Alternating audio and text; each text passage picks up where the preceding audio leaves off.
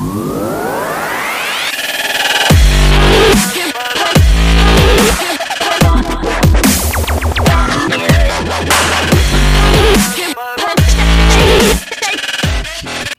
dia, boa tarde, boa noite, dependendo do horário que você está nos ouvindo. Meu nome é Alexandre. Meu nome é Maria.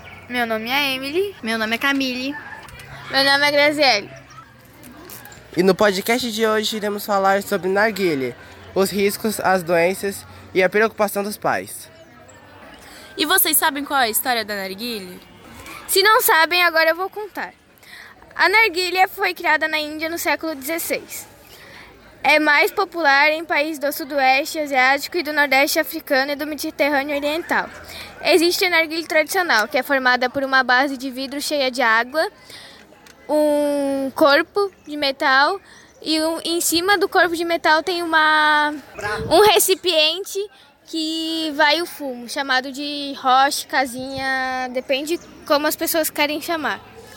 Esse fumo, né, é feito de tabaco com melado de cana ou mel. É chamado de essência.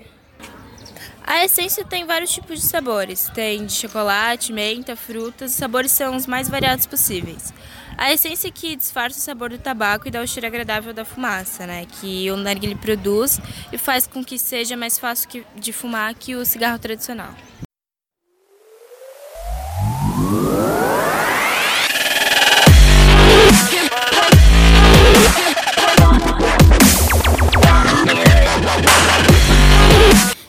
Consequências do narguile. Com o consumo cada vez maior no Ocidente, principalmente no Brasil, Estados Unidos e Europa, o seu uso leva a dependência de nicotina e é uma porta de entrada para outros tipos de tabacos e aumenta o risco para desenvolver câncer e outras doenças como herpes, hepatite e tuberculose, alerta a Organização Mundial da Saúde. O narguile traz vários malefícios para a saúde, porque reduz a capacidade respiratória e, nos casos mais sérios, podem ocorrer infartos e acidentes vasculares cerebral.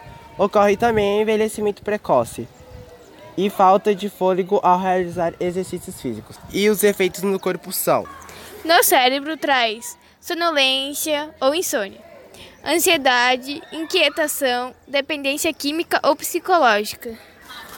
No pulmão é, acontece diminuição da capacidade respiratória, lesões nas vias aéreas, inflamação dos brônquios e lesões dos alvéolos. Na boca retração da gengiva, mau hálito, manchas escuras e inflamação crônica. Sistema digestivo: gastrite, úlceras, náuseas e constipação intestinal. Sistema reprodutor: impotência e perda de libido, infertilidade masculina e má fecundação fetal durante a gestação.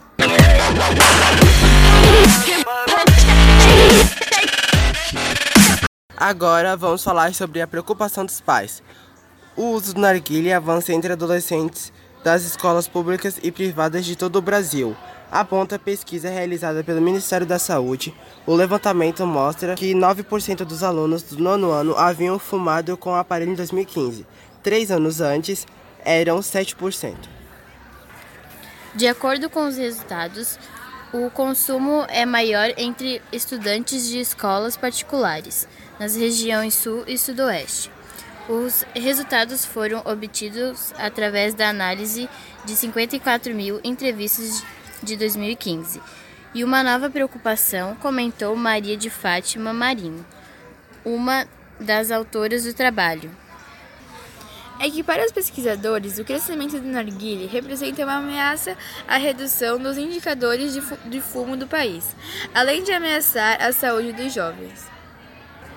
Dados da OMS também indicam que uma sessão de 20 a 80 minutos podem corresponder à exposição de componentes tóxicos presentes na fumaça de seis cigarros.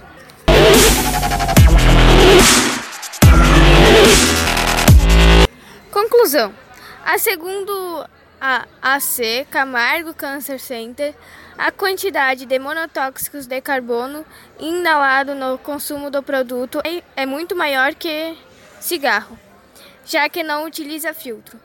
Então esse foi o podcast. Obrigado por ouvir. Até a próxima.